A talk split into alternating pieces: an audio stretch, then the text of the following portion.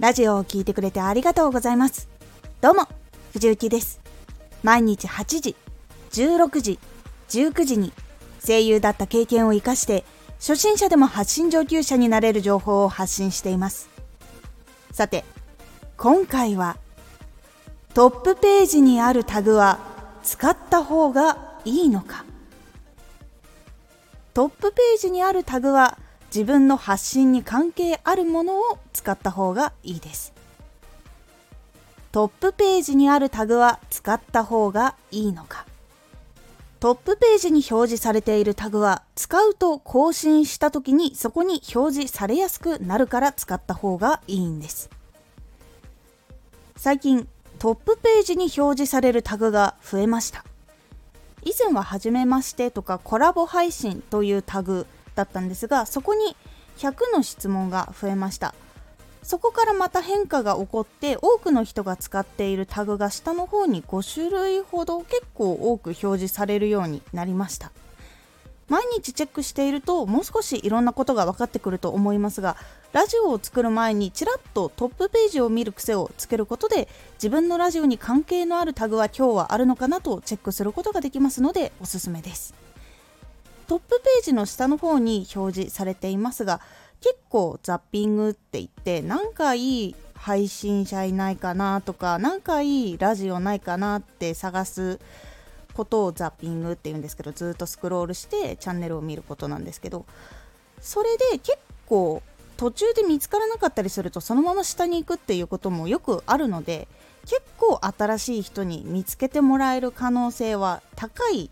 状況になりますなので見に来る人が多いので自分が表示されている場所っていうのは大いに越したことはありません他のところに載っていても見逃すっていうことがあるのでジャンルとトップページのあるタグを活かして表示されるところに増やすっていうことをすることで興味を持ってもらいやすくなって見逃しても別のタイミングで見つけてもらうことができるようになるので是非試してみてください。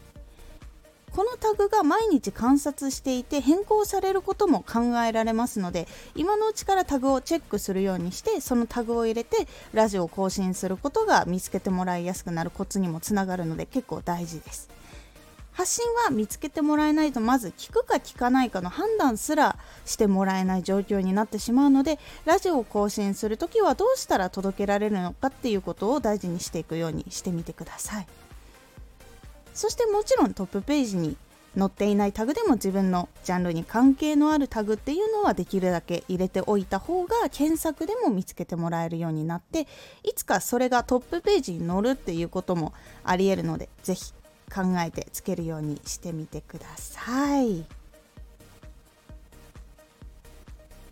今回のおすすめラジオ。硬い言葉は相手との距離を話してしまうこちらは敬語とか硬い言葉を使うと相手が距離を感じてしまって相手との距離ができてしまうというお話になっておりますこのラジオでは毎日8時16時19時に声優だった経験を生かして初心者でも発信上級者になれる情報を発信していますのでフォローしてお待ちください。次回のラジオはよく聞かれることみんなが知らないことはみんな知りたい。こちらはよく質問をされること自分の仕事関係だったらこういうことよく質問されるなとかこういう発信してるとこういう質問よく来るなっていうこととかが結構みんな知りたいことだったりするのでそういうのがいいよというお話をしています。毎週2回火曜日と土曜日に藤雪から本気で発信するあなたに送るマッチョなプレミアムラジオを公開しています。有益な内容をしっかり発信するあなただからこそ収益化してほしい。毎週2回火曜日と土曜日。ぜひお聴きください。